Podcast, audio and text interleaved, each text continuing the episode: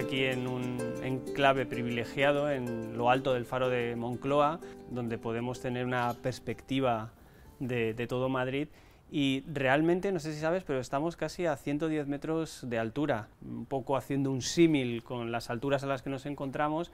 Eh, a mí me gustaría hacerte una pregunta muy general. ¿Tú crees que el asma da vértigo?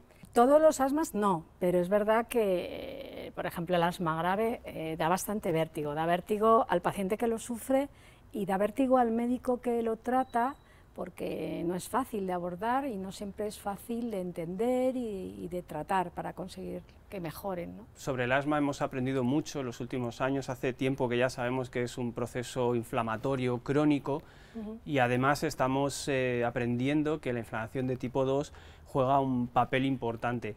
¿Cómo ves tú la inflamación en el contexto del asma?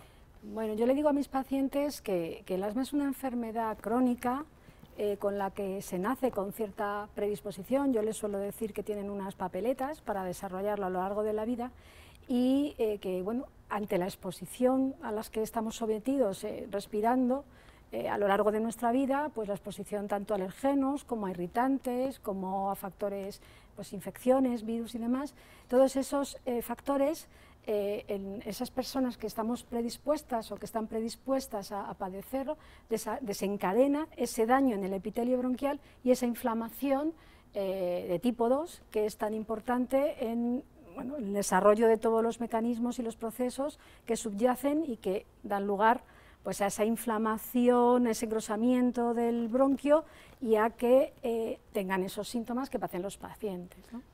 ¿Cómo ¿Crees tú que un paciente asmático percibe su enfermedad, su calidad de vida, sus eh, multimorbilidades? En el caso del asma grave, que yo creo que es lo que nos ocupa aquí principalmente, los pacientes eh, viven su día a día con bastante angustia. Mm. Son pacientes que o bien han tenido crisis de asfixia, de falta de aire, que en, las, en las cuales pues, piensas que la vida se te va, que, que te quedas sin aire y que no puedes respirar. Y eso es una situación que se vive con mucha ansiedad y con mucho pánico incluso. Eh, y en el día a día no solamente es eh, la falta de aire o la tos, los pacientes que tienen asma y que tienen este tipo de inflamación suelen cursar con afectación no solo de la vía respiratoria inferior, de los bronquios, sino también de la vía respiratoria superior. Es decir, no solamente es la inflamación a nivel bronquial, que es, digamos, la más vital, ¿no? la más importante en cuanto a que eh, puede mm, producir incluso la muerte en algún caso extremo, ¿no? sino también la afectación del día a día de esa, de esa afectación y esa inflamación. Y ya no hablemos cuando aparecen otras enfermedades que son de base también de, con inflamación de tipo 2, como son, por ejemplo, la dermatitis. Y aprovechando que tenemos estas vistas privilegiadas donde vemos el horizonte de Madrid, pues me gustaría preguntarte cómo ves tú el futuro ¿Y cómo crees que estos nuevos tratamientos que mencionabas ahora mismo, eh, enfocados a bloquear estas vías inflamatorias de tipo 2, que parecen ser la interconectividad entre muchas de estas patologías, al menos en algunos pacientes, ¿cómo ves tú el, futuro para, los pacientes y para la especialidad? a mí me gusta ser eh, positiva, y más en, los tiempos que estamos viviendo, me gusta ver el lado positivo de las cosas. Eh, en, las últimas décadas hemos avanzado muchísimo el hecho de que eh, aparezcan tratamientos biológicos dirigidos a una, diana terapéutica que bloquean, nos ayudan en el paciente a mejorar sus síntomas, su clínica, su enfermedad y nos ayudan también a entender mejor mecanismos que todavía hoy día no entendemos.